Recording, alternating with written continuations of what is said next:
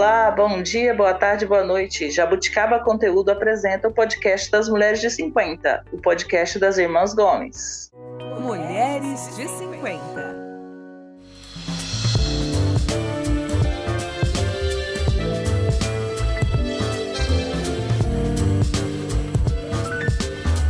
Nós somos quatro irmãs na faixa dos 50 anos que crescemos no interior do Mato Grosso, mas nos dispersamos aí pelo Brasil afora. Eu sou Marilza, tenho 52 anos, sou veterinária e moro em Naviraí.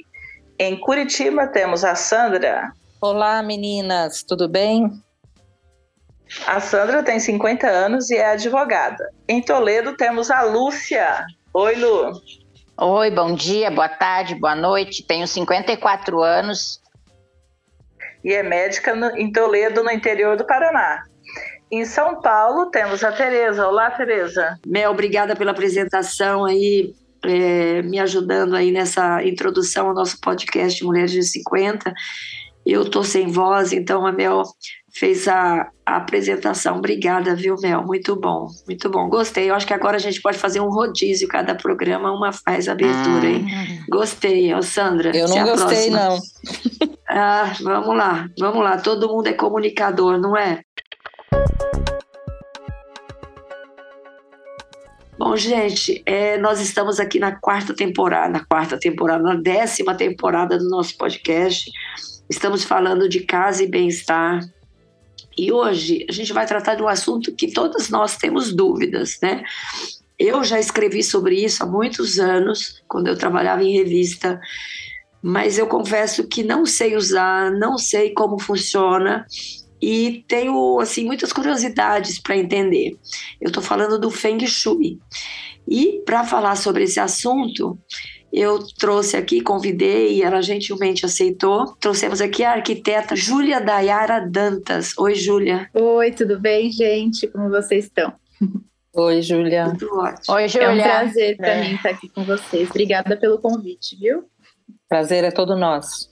Prazer é nosso. É nosso. A Júlia tem 30 anos e é da Dayara Arquitetura, é formada em arquitetura pela FAAP, que é uma universidade bem renomada aqui em São Paulo, e trabalha em construção, reformas e em consultoria de Feng Shui. Então, nós vamos tirar todas as dúvidas aí que vocês têm sobre Feng Shui, como usar, para que usar, quando usar. Júlia, para a gente começar, o que é Feng Shui? Vamos lá. Feng Shui é uma técnica chinesa, né? Ela é uma técnica que ela é baseada em um livro que chama I Ching, que é um livro da China, que ele ou a tradução melhor é o livro das mutações, né? Então ele é baseado é, nessa filosofia chinesa e ele é um, uma técnica que avalia a energia dos espaços.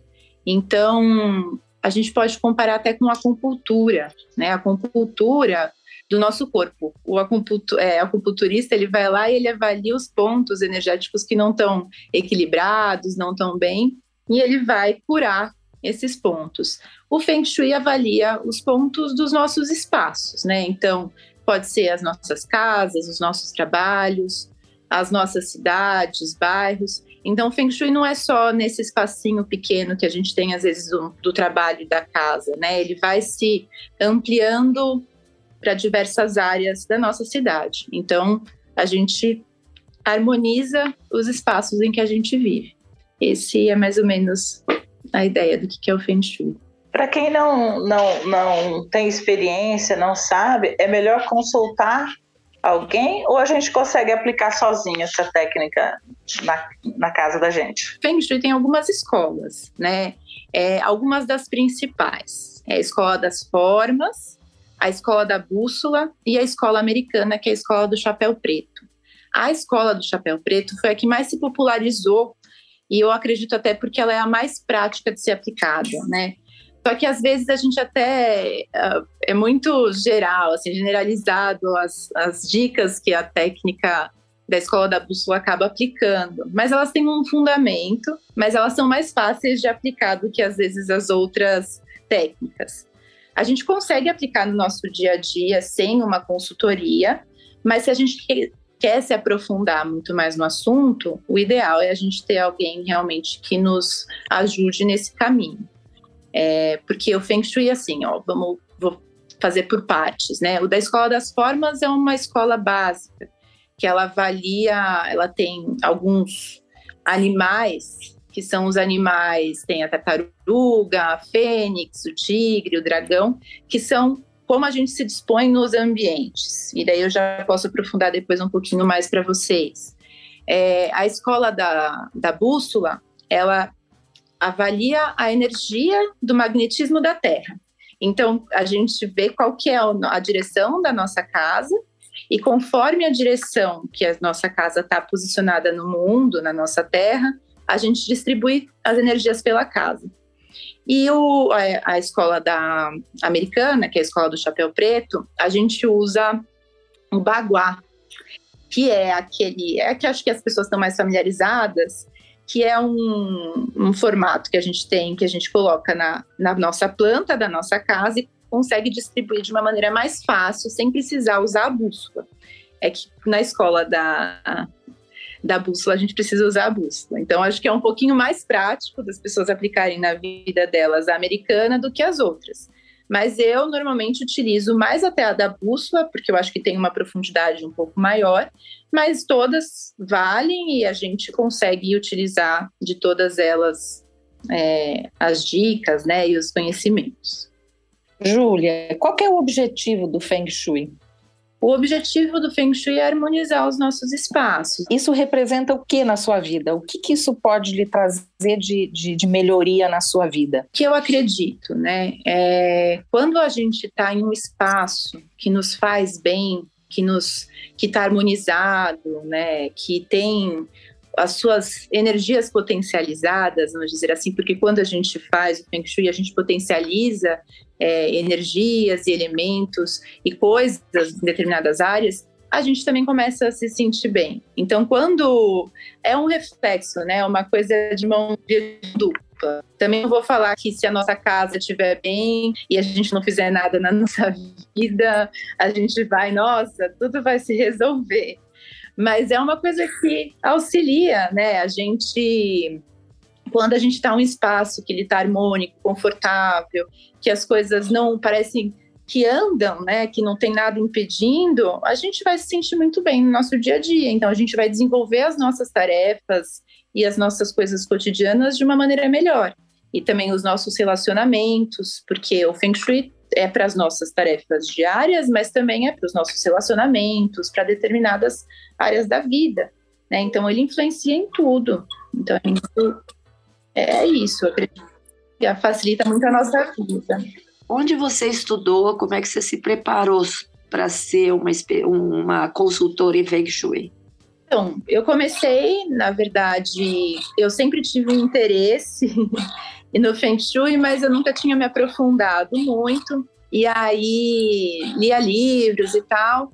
E daí eu me deparei com um curso, que é um curso que é de um professor que chama Eduardo Rosa, né? Ele é consultor em Feng Shui e dá aula também, porque ele, é, ele dava aula em um, uma escola de filosofia que chama Nova Acrópole. Ele não dava aula de Feng Shui nessa Nova Acrópole, né? Mas era uma escola de filosofia e que ele foi recomendado. E aí eu fiquei muito interessada, porque ele combinava essa questão da filosofia junto com Feng Shui. Então eu fiz o eu aprendi com ele, né? Depois eu fui me aprofundando, procurando outras coisas, mas ele é o principal, o Eduardo Rosa que ele chama. O que é que se fala que é uma arte? É que assim, né, é uma arte, é que eu acho que tem esse lado um pouco da filosofia, né, de ser uma arte. Mas eu, eu coloco muito mais o Feng Shui como uma técnica mesmo, assim, um instrumento para a gente colocar na nossa vida. Porque se a gente coloca como arte, é óbvio que acho que a gente coloca um pouco muito, muito distante, talvez, da nossa realidade.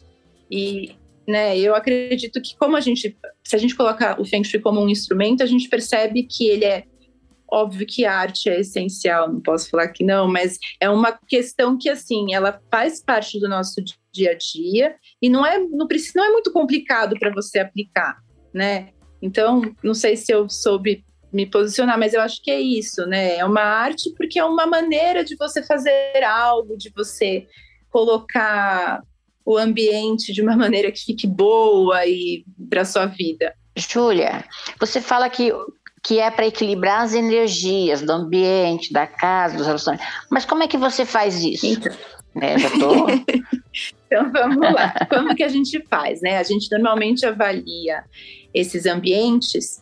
Quando a gente está falando da escola americana, a gente usa o baguá que daí é aquele, aquele formatinho que a gente coloca na planta, Sim. né? E aí, conforme a gente coloca na planta, a gente posiciona, sempre a gente posiciona o, a carreira, né? Não sei se vocês sabem que tem é, oito espaços, na verdade são nove que tem o centro, e que você coloca, você posiciona na planta esses, essas, é, vamos lá, a carreira, o conhecimento, a família, você vai posicionar dentro da sua planta. Então, a gente sempre vai ver onde está a nossa porta principal da nossa casa, independente de você usar muito ela ou não, mas qual que é a nossa porta principal? E aí, com a porta principal, a gente posiciona em cima da nossa planta é, o baguá com a carreira virada para a porta principal, né? E aí, conforme a gente posiciona, a gente vai distribuindo em sentido horário é, vai vir a carreira, conhecimento, família, prosperidade, fama, relacionamentos, filhos e mentores. Isso a gente divide e tem o centro, que o centro normalmente diz sobre a, a nossa saúde. Né? Então, sempre a gente vai pegar a nossa planta, a gente tem que ter uma planta proporcional, então não pode, às vezes tem uma foto, por exemplo, e você mexe nela, não pode, ela tem que estar proporcional. E aí você vai dividir nessas nove áreas, e estas nove áreas têm os elementos. E esses elementos a gente vai potencializando. Então a gente coloca cores, é, algumas formas, elementos, isso na escola americana. Na escola da bússola também é assim, mas a gente usa a direção, as direções cardeais. Então a gente descobre qual que é a direção cardial da nossa casa e a gente também distribui os elementos conforme essa direção. Então varia, né, como que está distribuído, distribuído o elemento na nossa casa. E aí, assim, eu uso muito mais a bússola, porque eu acho que faz mais sentido, mas o, a escola americana, ela tem vezes que a gente não consegue usar o da bússola porque a energia ou a direção não está tão bem determinada, às vezes ela está numa linha limite ali. Então a gente utiliza a escola americana mais nesse sentido, que ela também funciona. É que a escola americana ela tem uma questão muito simbólica, psicológica, né? Ela mexe muito com isso. E a escola da bússola, ela mexe realmente com essas energias magnéticas da Terra. Então, eu acho muito legal. Eu costumo misturar as, du as duas, as três? Misturar. né? Mas, é, mas elas funcionam independente, né? Depois que você faz o Feng Shui, você quanto tempo depois você sabe se está tudo ok? Quanto tempo demora para isso fazer efeito? Então, é que assim, quando eu faço normalmente uma consultoria de Feng Shui, até eu falo para as pessoas, né? É uma questão de testar algumas coisas também, determinadas coisas, e é aquilo que eu falei para vocês. Muitas vezes a gente acha que o Feng Shui vai resolver a nossa vida e tudo vai Sim. andar, e não. E aí a gente tem que testar por quê? Porque muitas vezes a gente está acostumado com alguma situação e aí, por exemplo, né, tem uma a gente muda, por exemplo, a nossa cama de lugar ou a nossa a direção, ela não estava bem posicionada ali no quarto. Muitas vezes eu estou acostumada a dormir há muito tempo naquela posição. E aí eu vou mudar, e quando a gente muda, muitas vezes isso acaba incomodando né? E a gente sai do nosso, da nossa zona de conforto. Então a gente fala assim, ah, sei lá, esses, vamos testa uns três dias para ver se você gosta dessa posição. Ah, não gostei. Por quê? O que está influenciando? É, o que, que tem a mais? Né, disso que não está legal. Então, o que, que eu posso fazer de diferente? Então, a gente tem que ir testando. Normalmente, a gente, naturalmente, na nossa vida, quando a gente faz as nossas mudanças, por exemplo, a gente vai arrumar um armário, já é um feng shui, né? A gente, às vezes a gente gosta de se posicionar em determinada direção, em determinado lugar. Já, já a gente já considera como um feng shui. Então a gente vai testando e vai vendo, assim, é uma, não é uma coisa imediata porque também está considerando outros fatores da nossa casa e a gente vai mudando aos poucos, né? Tem determinadas áreas que a gente vai potencializar determinados elementos, ou outra área que não, não vai precisar fazer nada porque já está ok. Então, a gente é legal a gente fazer aos poucos para que a gente também descubra o que está fazendo diferença ou não. Então, não é de um dia para o outro, mas é aos pouquinhos. Então, a gente vai fazer uma mudança, a gente vai sentar, avaliar aquilo que. A nossa, fez sentido? Como que eu estou me sentindo com essa mudança? E aí a gente começa a perceber. Essa questão da cama, até que eu mencionei, tem coisas que. é isso, né? Às vezes você dorme mal, você não entende por quê. Porque, e aí você muda a cama de lugar e tem vários fatores que influenciam. Não só a posição da cama, né, que a gente fala, que a cama, muitas vezes, você não está é, na direção certa para você, porque dentro do Feng Shui também tem uma, da escola da bússola, tem uma técnica que a gente usa que chama Minguá, que a gente descobre a, o número pessoal da pessoa e esse número pessoal também determina a direção. E aí, como a gente está posicionado no ambiente. Então, isso influencia, influencia como ela está posicionada, às vezes, se tem uma. Por exemplo, você não pode ficar com a cabeça diretamente para a porta de entrada do seu quarto, ou com o pé. E isso são contos que a gente ouve durante a nossa vida que fazem sentido. Eu ia te perguntar isso de que a gente não pode ficar de costas para a porta. É verdade, de costas então. também, é isso. Por quê? Porque daí também entra na escola das formas, que é aquela questão da tartaruga e da fênix. A tartaruga, se você pensar, ela tem um casco nas costas. Ela tem uma proteção.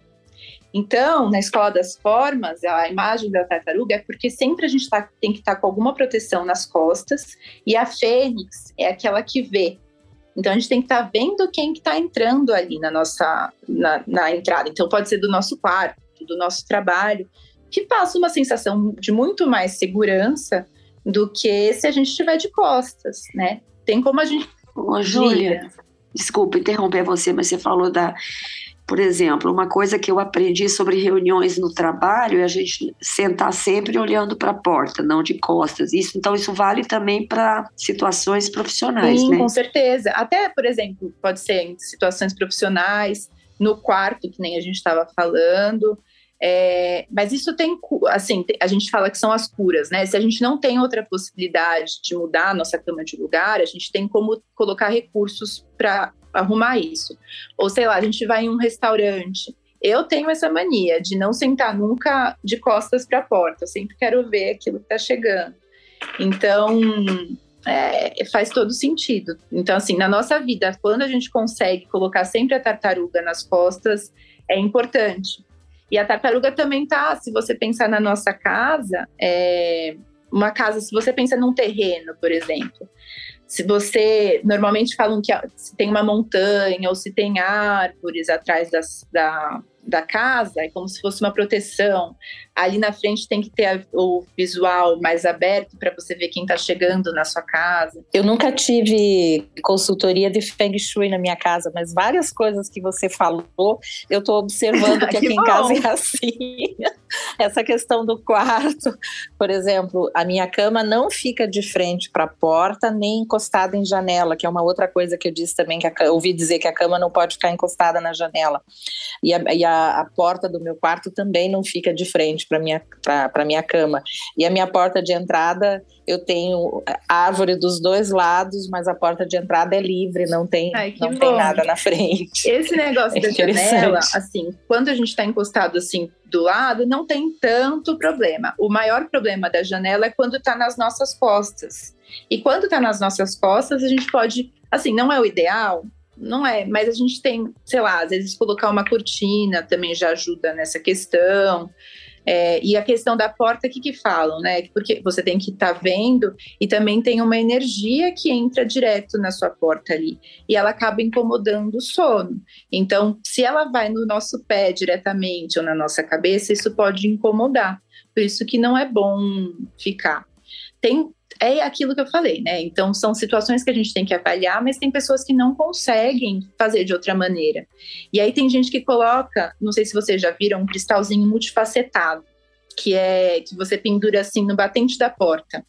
Ele serve para dissipar a energia. Então, quando você não tem outra maneira de fazer, sei lá, se você está com a cabeça na, virar em direção à porta, né, o pé, você coloca aquele cristalzinho multifacetado porque ele serve para dissipar a energia, né? Então ele diminui talvez esse incômodo. Então é isso.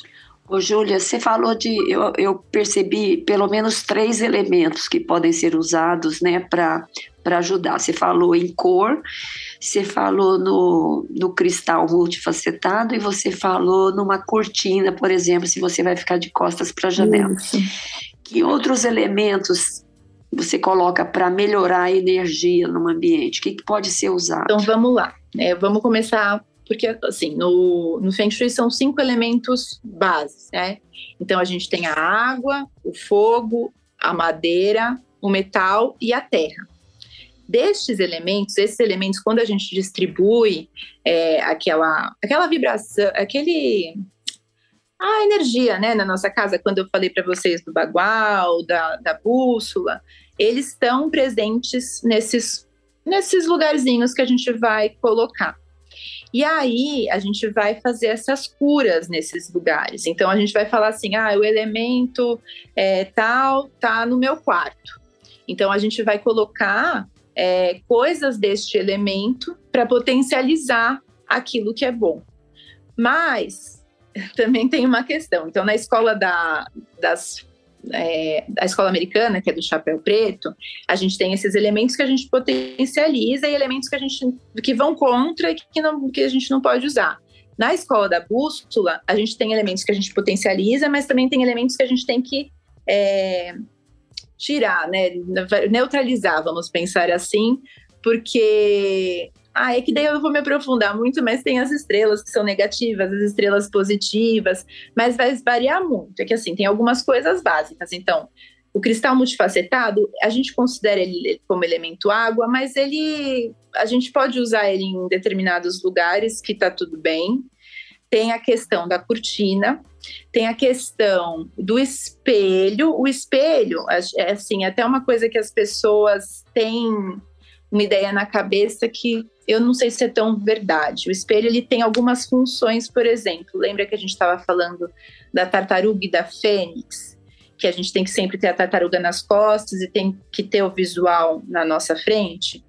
A, o espelho, quando a gente não tem a possibilidade de não ficar de costas para os lugares, a gente coloca um espelho na nossa frente para que a gente consiga ver aquilo que está chegando atrás.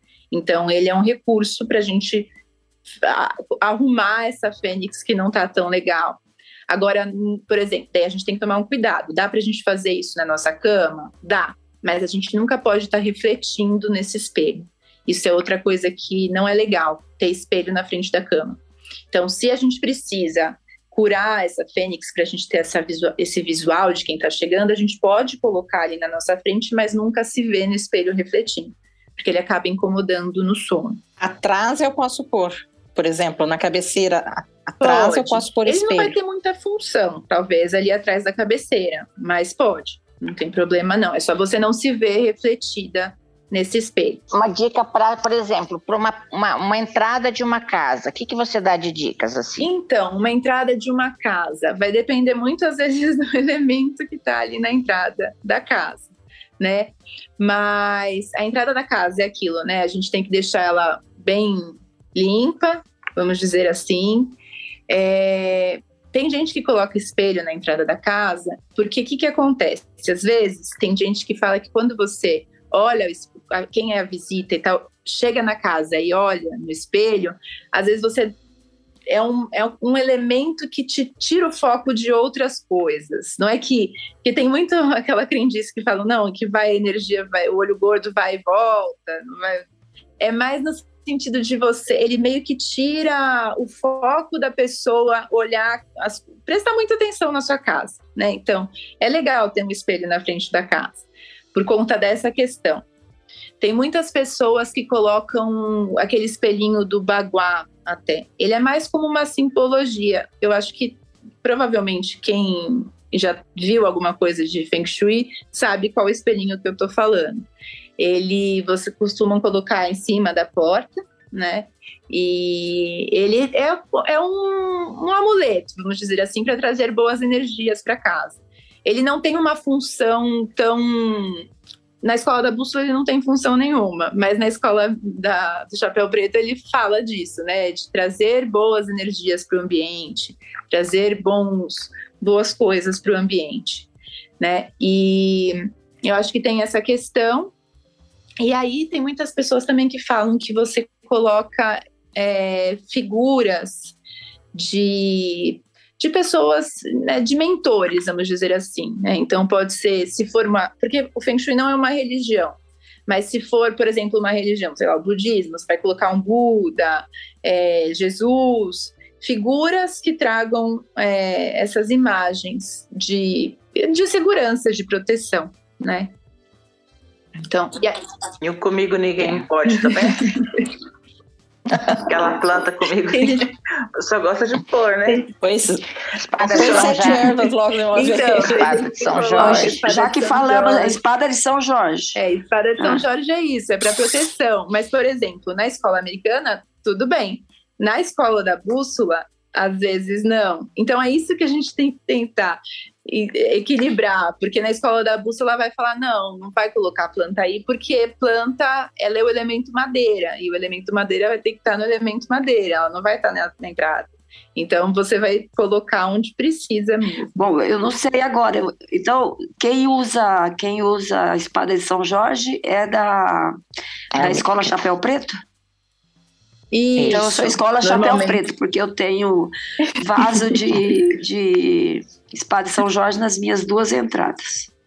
Eu também não, tenho. mas a escola da bússola também pode usar. Mas daí você não necessariamente vai colocar na entrada, entendeu? Você vai colocar em outros lugares da sua casa. Só para finalizar esse assunto ali da, da entrada, é, você falou em relação ao espelho.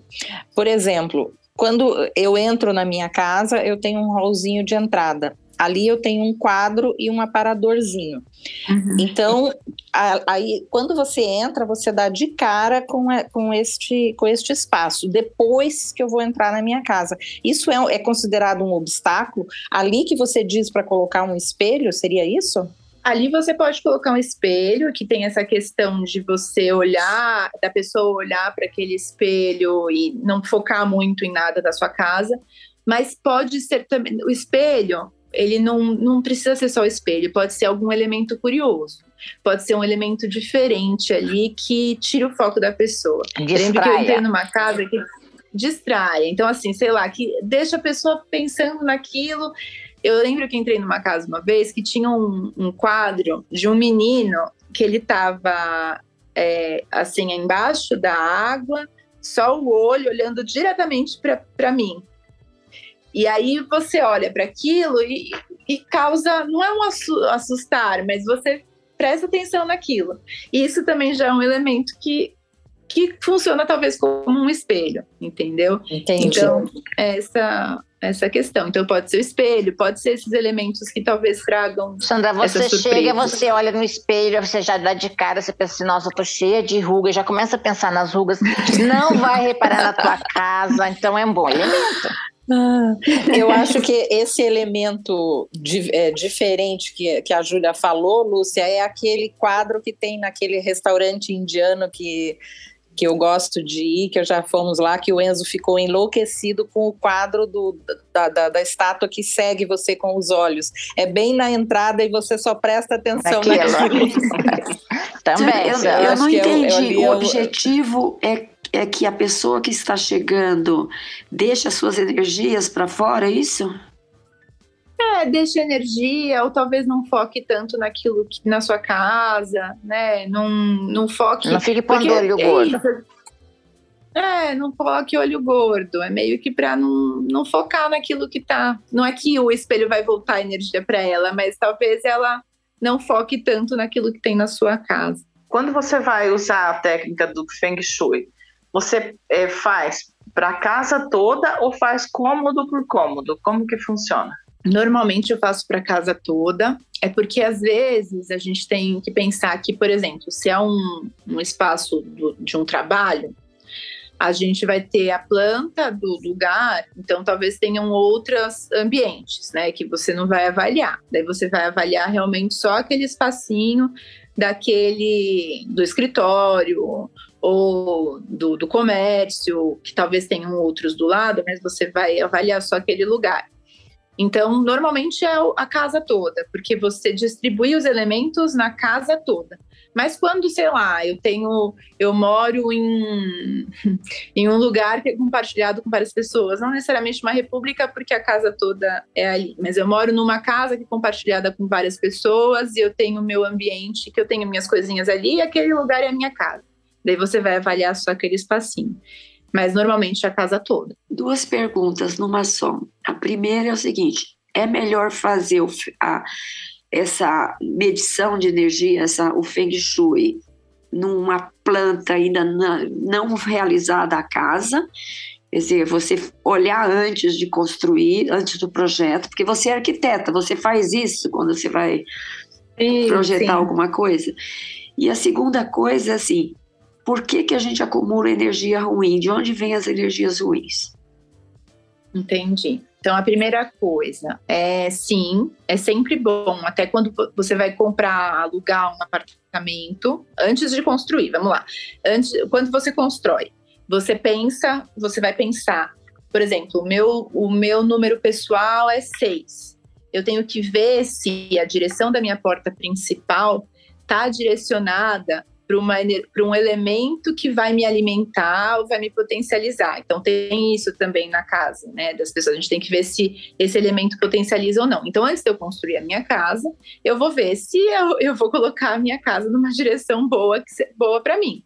Então eu vou. É, é, bom a gente avaliar isso. Então a gente avalia a casa e daí a, a porta de entrada da casa, que daí vai determinar qual que é a distribuição dos elementos dentro da casa.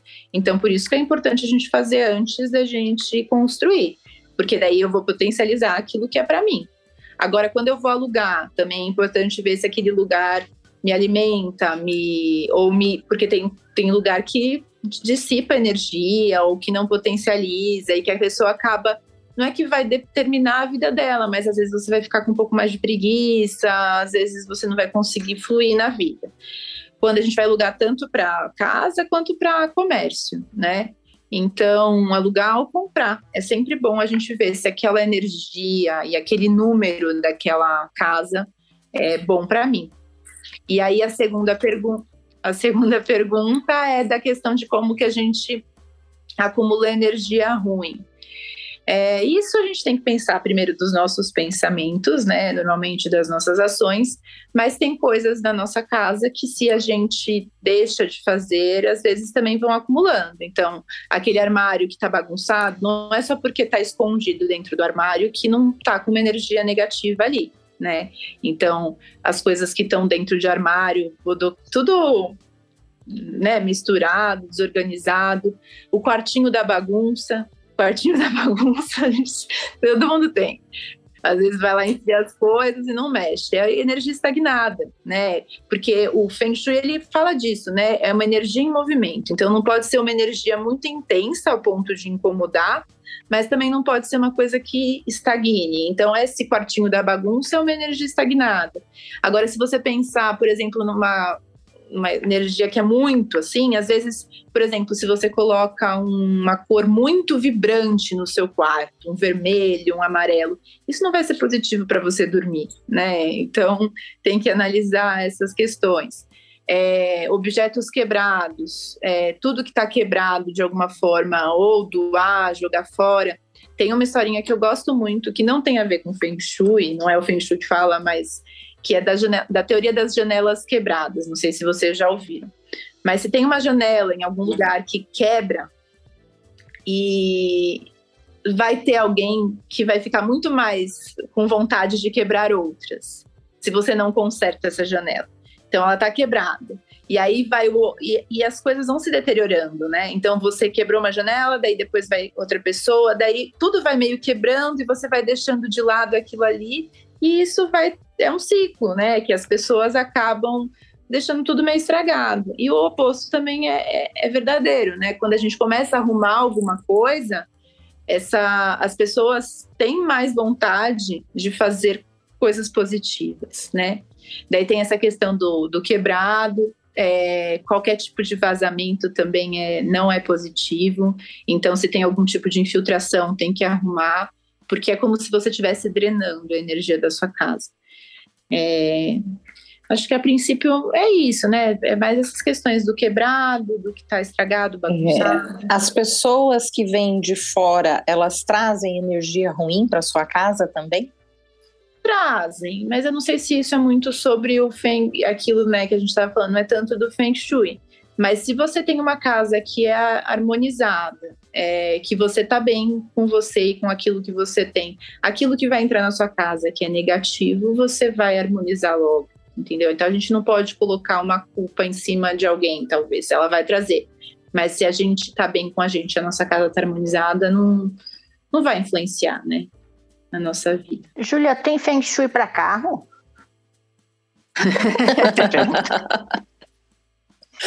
Tem, mas eu acho que eu nunca fiz Shui para carro. Pode ser uma primeira vez para tudo. Aí põe uma fontezinha lá dentro do carro para. Não, mas é que assim, a gente tem que pensar que o Feng Shui analisa espaço. É, um espaço. Né? E a gente. Espaço. É um espaço. Que a gente fica muito tempo dentro dele. Eu, pelo menos, fico muito Exato. tempo dentro dele. Então, tem, pode ser assim, dá pra gente fazer um Feng Shui, mas é porque como tem cores e elementos, a gente tem que pensar muito bem como que a gente vai colocar isso é. no carro, né? Mas ah, dá pra pôr um espelhinho pendurado, talvez. Mas já tem. Um espelhinho do Feng Shui pendurado. Talvez, é, algum, algum objeto dentro do carro para ele equilibrar as energias. Sim, é, a gente pode testar, se quiser, a gente faz o carro, a gente testa. Olha, se essa moda pega, Júlia. Hein, Júlia? Vamos, é, Julia... vamos fazer algum objetinho específico para carro, já vamos, assim, vamos registrar ele, já vamos começar a vender, você vai ver que a gente vai vender bem. Com relação ali a, a você falou das energias, né, que, que infiltração, né, a água escorrendo é, não faz bem para para as energias. É, como é que, que fica a história? Como é que se lida com o banheiro, então, por exemplo? Porque o banheiro sempre vai ter água, não digo jorrando, mas Sim. circulando, pelo menos. Então, o banheiro, ele é considerado como fim, final de ciclo, vamos pensar assim. Só que final de ciclo, a gente tem que pensar que é positivo também, né?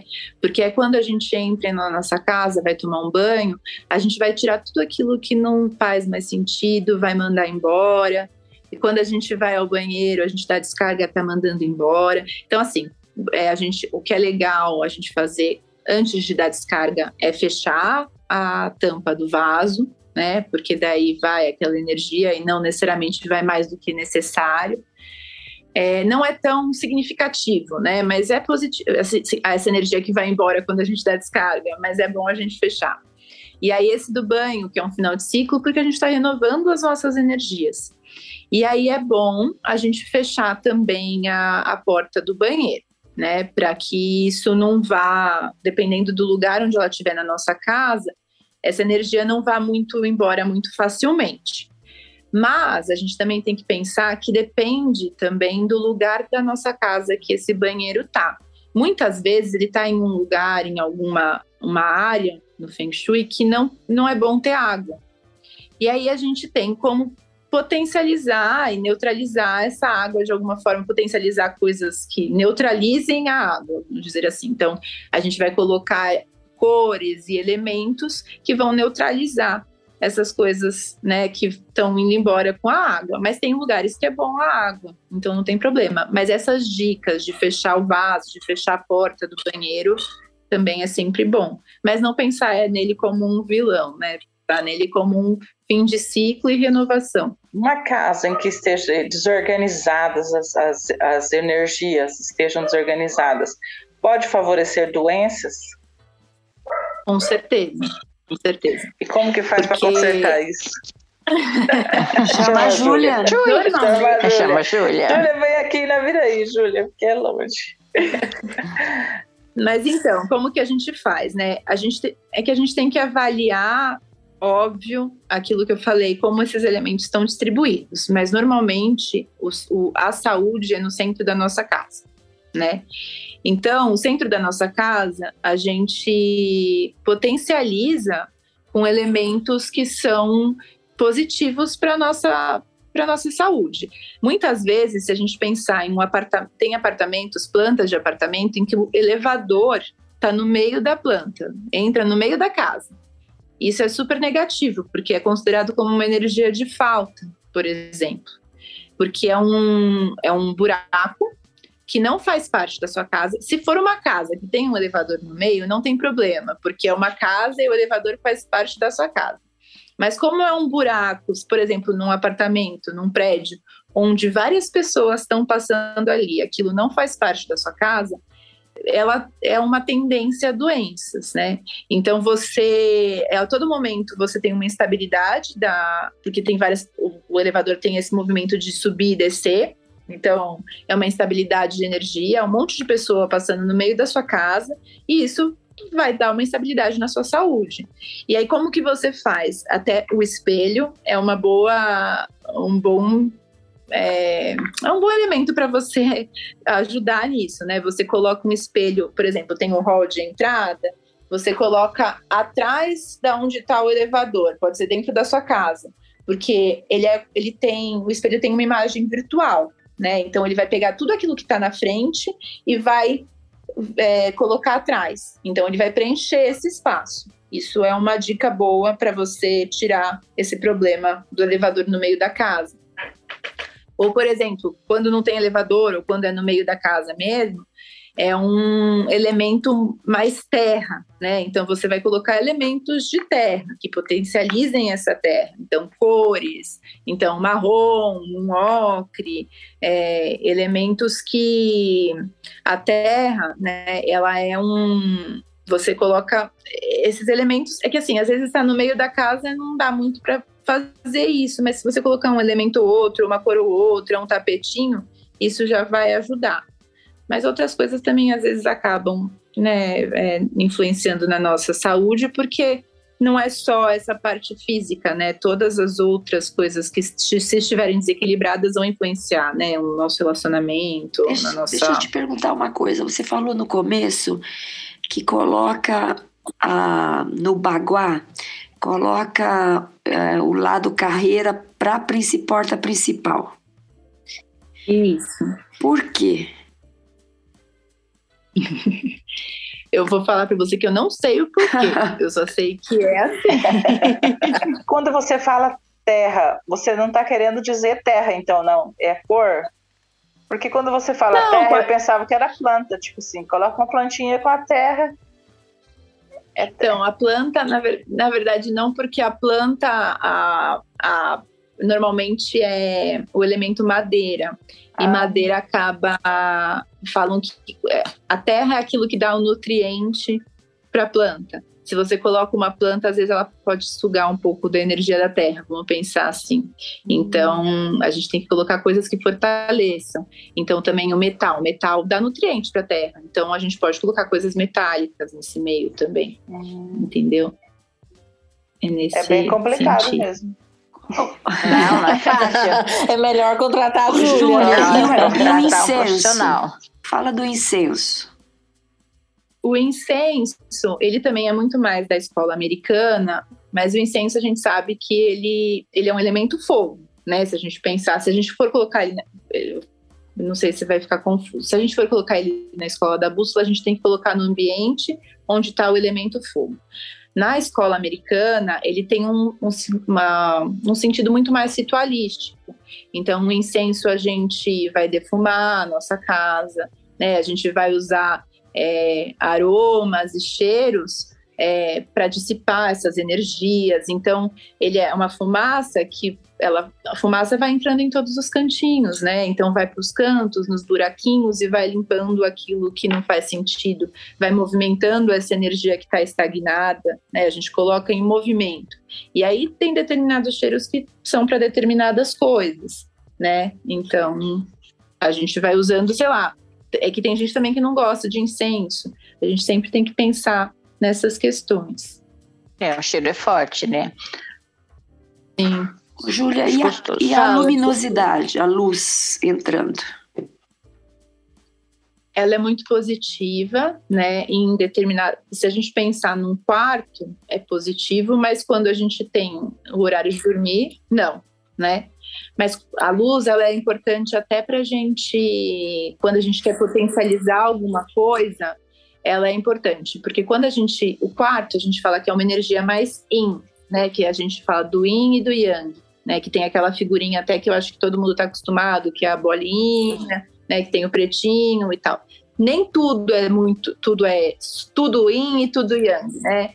Mas a gente, porque até a, gente falam que é positivo e negativo, isso tá, é totalmente errado. É, é, a gente falar é o equilíbrio, né? Então o yang é, é mais luminosidade. Então quando a gente joga luz naquele lugar, a gente está potencializando aquele lugar, a gente está iluminando, trazendo vida. Então, se a gente vai colocar, sei lá, eu quero ter prosperidade na minha vida. Então, no lugar onde tem a energia da prosperidade, eu posso jogar a luz ali para cima, que vai crescer. Então, se a gente tem que pensar o Yang, você joga a luz para cima. O Yin é uma luz mais baixa, aquela que está anoitecendo e você começa a diminuir a luz que é mais para o íntimo, para o interno. Então, a gente vai usar a luz em determinados ambientes da maneira que a gente quiser, ou potencializar e favorecer determinadas, determinadas situações. Não sei se ficou confuso. Ficou? Não deu para entender. E aí também tem uma questão legal que a luz também pode ser utilizada no, na cor do elemento. Então, a luzinha verde, em lugares que tem o elemento da madeira, madeira é verde. Então, você pode usar a luz verde ou a luz amarela. Então, você pode usar as cores no, nas cores dos elementos. É legal, Entendeu? muito legal. Tem muita coisa, né, Júlia, para ver. Meu Deus. Tem. É porque é isso, né? Eu acho que a gente tem essa ideia do Feng Shui que é uma coisa muito geral, que nem eu tinha falado, né? As pessoas têm uma cabeça que ah, é só fazer isso, isso e isso, mas você consegue se aprofundar muito, né, Shui. Tem situações que eu, às vezes não é uma regra, então não é regra, pensa, nosso, cada um é um. Sim. Eu sou um, vocês, cada um é um. Não é a casa que vai ser igual pra todas todos. as casas, né? Para todo mundo. Então cada casa tem uma particularidade. Então, é. Júlia, para gente com... dicas muito boas. Para a gente concluir, eu queria voltar na questão que a Mel levantou e que você falou do, do, do, do centro do Baguá, que é a saúde. Né? Uhum. Então, para a gente saber qual é o centro, não necessariamente o centro do Baguá, da sua casa, é a sala, por exemplo, a sala de estar. Pode ser a cozinha. Não. Pode ser a cozinha, é que vai depender da planta que a gente vai avaliar e de como que é a sua casa. Mas se você pensar, a gente tem nove espaços, né? Vamos pensar assim. E a gente vai dividir esses espaços, pensa na sua casa num espaço, e a gente vai dividir em nove. Eles tão, são espaços iguais, eles são divididos de uma maneira igual. Então, não necessariamente, é que óbvio que a gente vai colocar, quando a gente coloca o baguá na nossa planta, a gente vai ter uma noção melhor. Mas se a gente avalia, a gente consegue ter uma ideia de onde é o centro da nossa casa, porque a gente vai dividir igualmente em nove, nove espaços. Então, naquele, né, num canto, é, se pensa, tem a direita, a esquerda e o meio. A gente mais para a direita vai estar tá dividido igual, todos vão estar tá nas partes iguais. Então a gente vê dentro da nossa casa, da nossa realidade, do nosso trabalho, onde que está o centro. E a minha casa é em L, daí.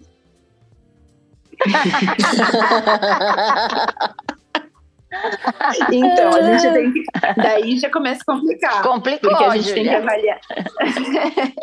a gente vai avaliar, dependendo, dá para a gente colocar dois baguás e diferenciar essa energia. Dividir, né? né? Ou, ou, dependendo do tamanho desse L, a gente vê se tem mais espaços vazios ou mais espaços preenchidos. E daí, às vezes, a gente tem uma, um pedaço de falta, que a gente chama, que está fora da casa, mas ainda está com aquela energia ali.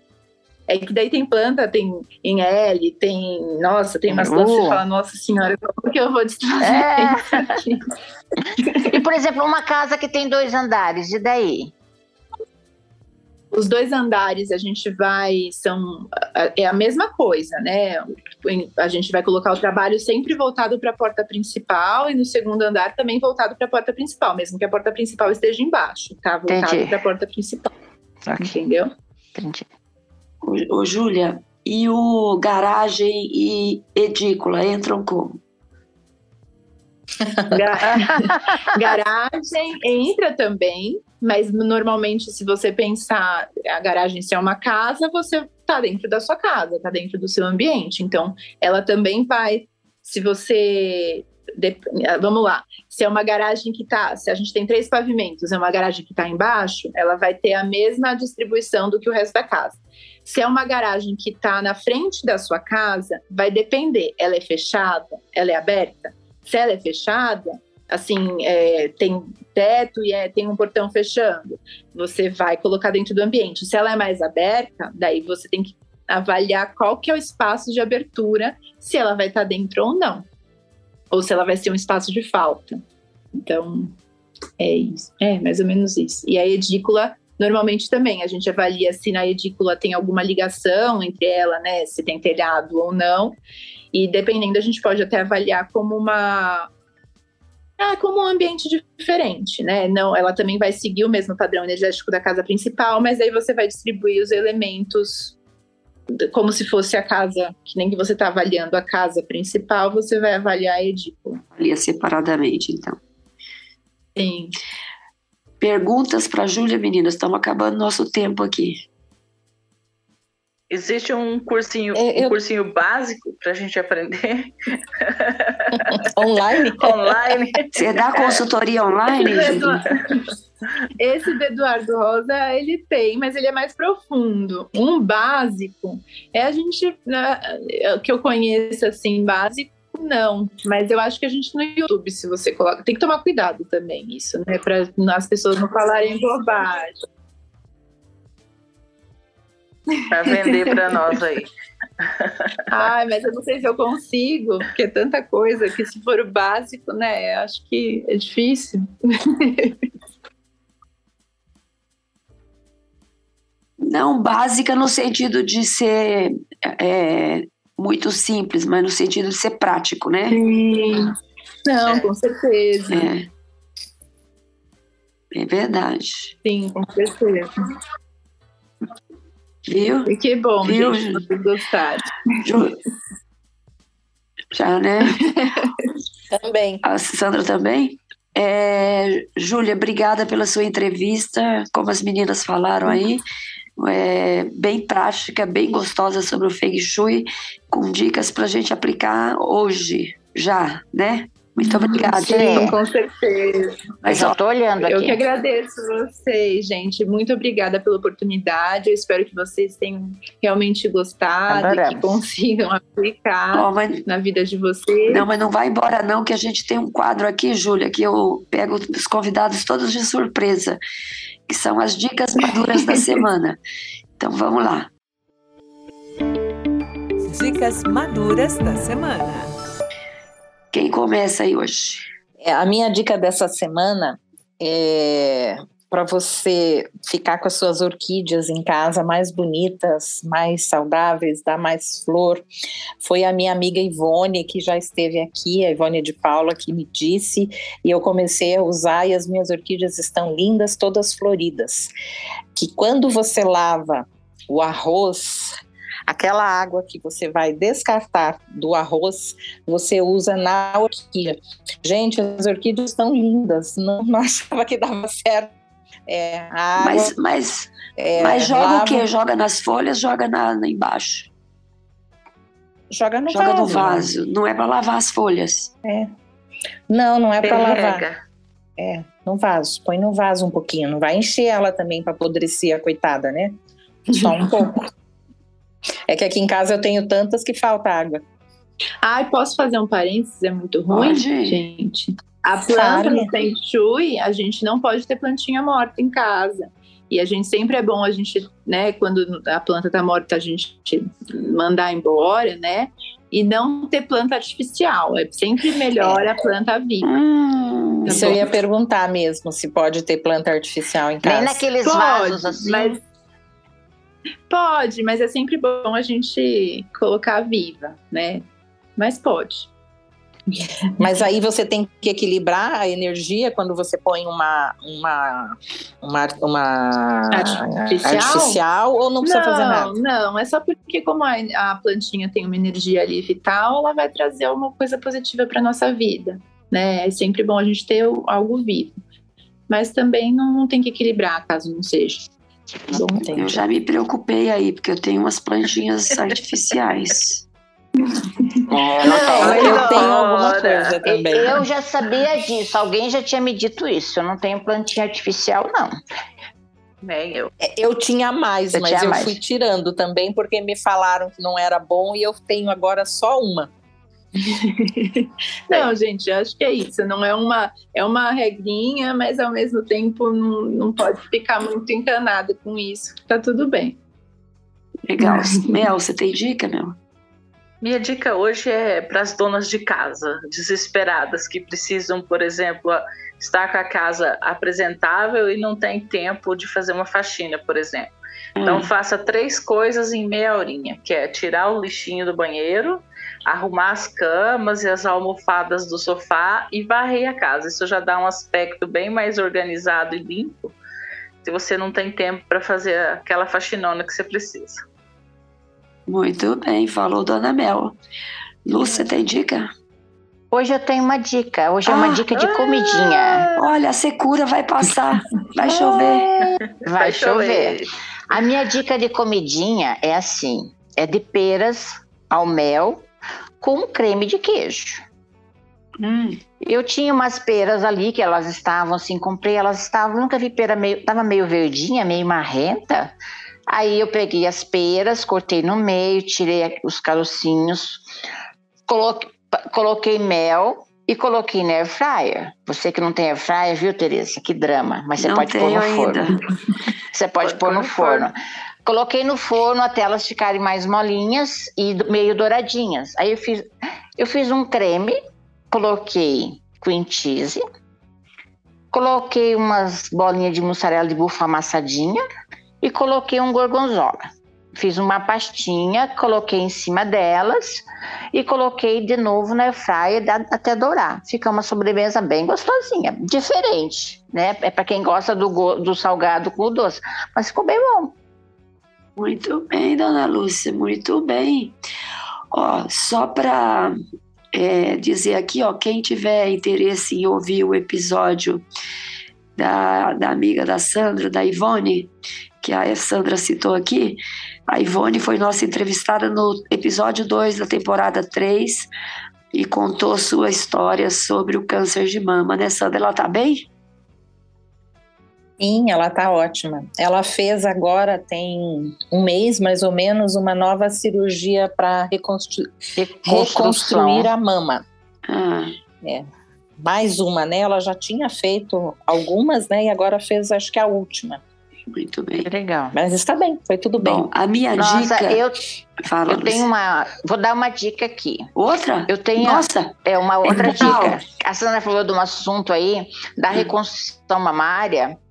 É, tem muitas tatuadoras que fazem a, a, a, tatuagem do mamilo em 3D. Gente, fica perfeito, fica maravilhoso, hein? Fica muito bonito.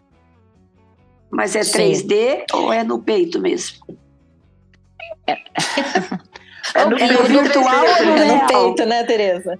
No real, Tereza. É no real, Tereza. Faz uma tatuagem no tecido, porque quando faz a cirurgia da mama, você perde o mamilo. Quando você faz uma reconstrução, você põe um expansor, você põe um silicone, você fica com tudo menos a areola, porque a areola, a pele dali é muito difícil de você conseguir uma pele do corpo para colocar ali. Às vezes eles tiram de outros lugares, mas não fica a mesma cor.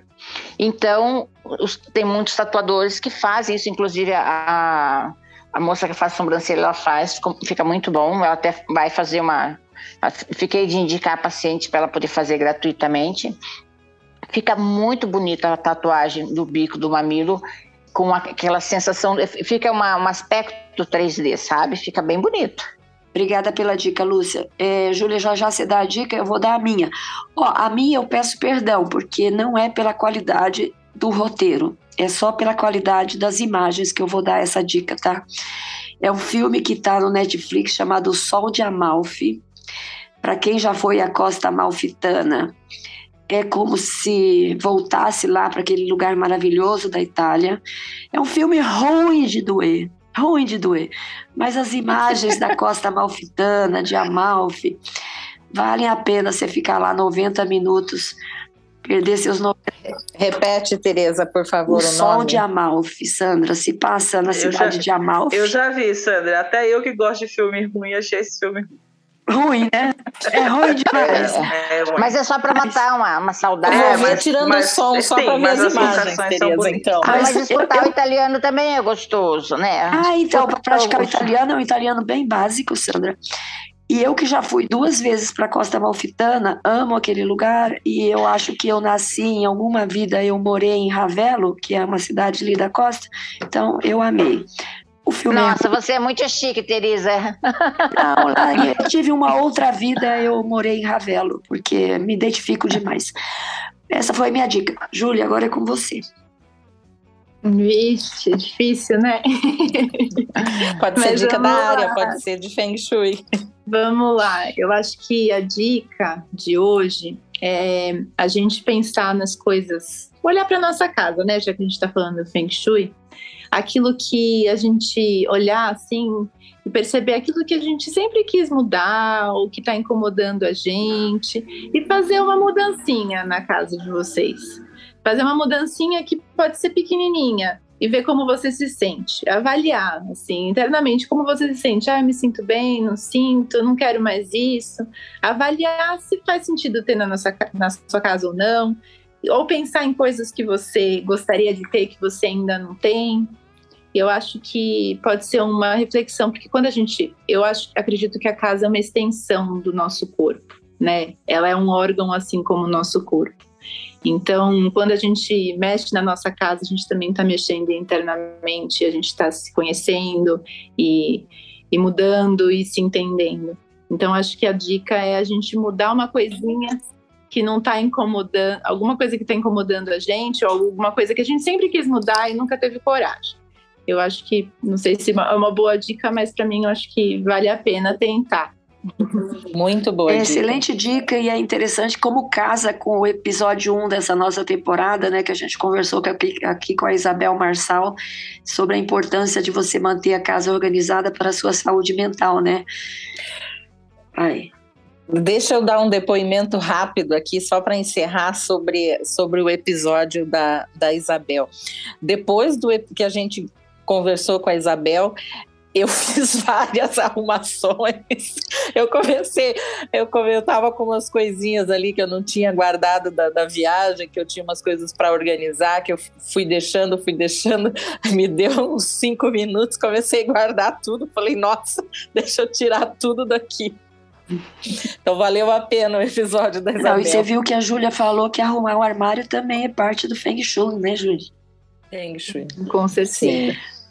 Bom, Júlia, obrigada. É uma energia estagnada, uma energia né? Energia estagnada. Você está tá desorganizado, então tem que arrumar mesmo. E falam, né, que quando o nosso armário está desorganizado, a gente tem que pensar o que está desorganizado aqui na nossa cabeça, não é? É, é verdade. O que, que não está funcionando direito, né? O que está que que, que tá dando problema? Júlia, muito obrigada pela sua entrevista. Passou rapidíssimo aqui, nem, nem percebi. É, foi muito legal, aprendi bastante sobre Feng Shui. Me desculpe a voz aqui, mas hoje não teve o que fazer, não, viu? Obrigadão, viu, Júlia? Obrigada a vocês, meninas. Foi um Obrigada, prazer conhecer Julia. todas vocês e foi muito gostoso. Beijo, Júlia. Obrigada. A gente conversou Tchau. aqui com a Júlia Dayara Dantas, que é da Dayara Arquitetura, é uma arquiteta aqui de São Paulo que trabalha com construção, reformas e consultoria em Feng Shui. Vocês encontram a Júlia lá no LinkedIn, né, Júlia? Você está lá. E manda Isso. perguntas para ela, conversa com ela lá, que ela é super simpática, bem querida e nos atendeu aqui com muito carinho. Obrigada, Júlia, mais uma vez. Obrigada. Gente, esse foi mais um podcast das Mulheres de 50. Tchau, Lúcia, Mel, Sandra. A gente se vê na próxima Tchau, um beijo. Tchau, Tchau. Beijo. Tchau gente. Uma Tchau. produção da Jabuticaba Conteúdo. A gente volta no próximo episódio. Beijão para todas. Tchau. Se cuidem. né? Se cuidem. A gripe está atrapalhando aqui hoje. Mas estamos de pé, estamos de pé. Vamos em frente. Beijo, tchau. Mulheres de 50. Esse podcast foi produzido e editado pela Jabuticaba Conteúdo, contando histórias de quem faz a diferença.